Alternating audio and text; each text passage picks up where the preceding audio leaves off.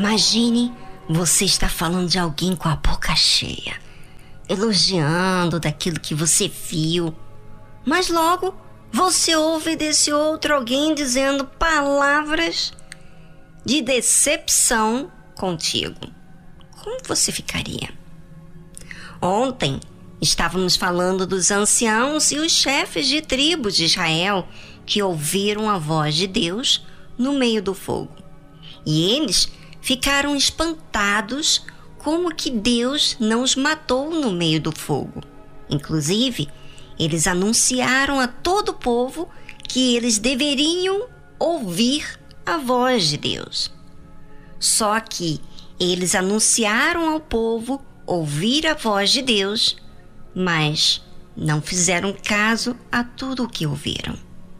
Prestaram mais atenção nas coisas que aconteciam ao redor daquela voz, como o fogo, a nuvem e a escuridão, e que eles não foram mortos do que prestarem atenção no que Deus estava dizendo dos mandamentos que eles deveriam cumprir.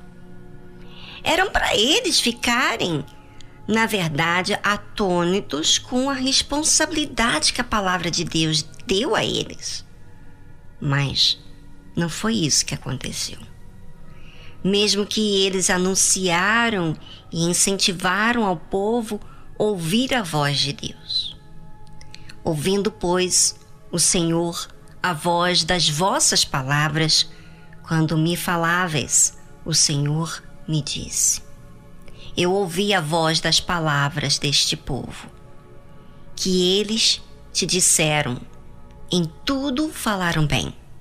Quem dera que eles tivessem tal coração que me temessem e guardassem todos os meus mandamentos todos os dias, para que bem lhes fosse a eles e a seus filhos para sempre. Dizer bem parece ser muito bom, mas não é o suficiente porque muitos falam bem, são convincentes no que falam, mas suas vidas, atitudes, escolhas, prioridades falam outra coisa. Essas palavras de Deus me faz sentir dor. Quem dera que eles tivessem tal coração que me temesse. É e as pessoas que dizem que Deus pode tudo, aqui mostra que não. A sua vontade, a sua escolha, a sua decisão, a sua atenção às coisas dizem que você é dono da sua própria vida e faz dela o que quiser. Quando Deus fala, quem dera que eles tivessem tal coração que me temessem, ele mostra que a pessoa que escolhe temer ou não. Não é ele. É você que escolhe temer a Deus ou não.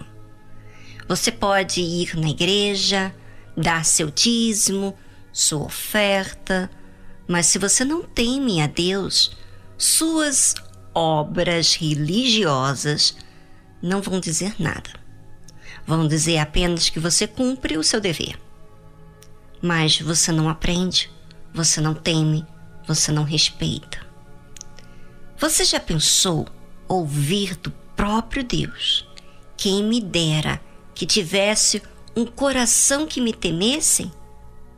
Bem, a mim me dói muito saber que aquele que se importa e cuida é desprezado. Dói muito. E mesmo com toda a dor de desprezo da humanidade, ele continua tentando.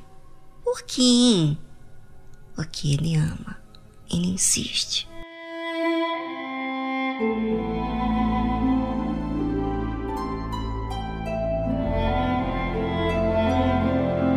Eu temo a Deus, você diz, mas você guarda todos os mandamentos dele?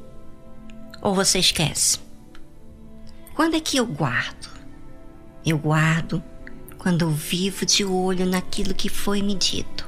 Ou seja, eu conduzo a minha vida de acordo com a palavra de Deus. Ou seja, Guardar não é emoção. Guardar é ter responsabilidade, compromisso, é ter uma direção do que tem que ser feito.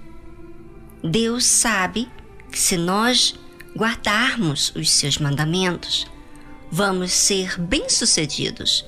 Primeiro para nós mesmos, vamos ser aceitos por nós mesmos, pela nossa consciência pura e depois para os demais. Os filhos, aqueles que estão próximos de você, que estão aprendendo, vão receber a bênção de Deus. Agora, imagine quando tudo está de cabeça para baixo, tudo indo de mal a pior. O seu comportamento, a sua vida, o seu relacionamento com Deus distante. Como que vai ficar bem as outras coisas? É preciso que você se achegue a Deus e obedeça a palavra dele. E obedecer é ter a meta de cumprir não como religioso, mas cumprir porque você quer agradar a Deus, porque você quer ser aprovado por Ele.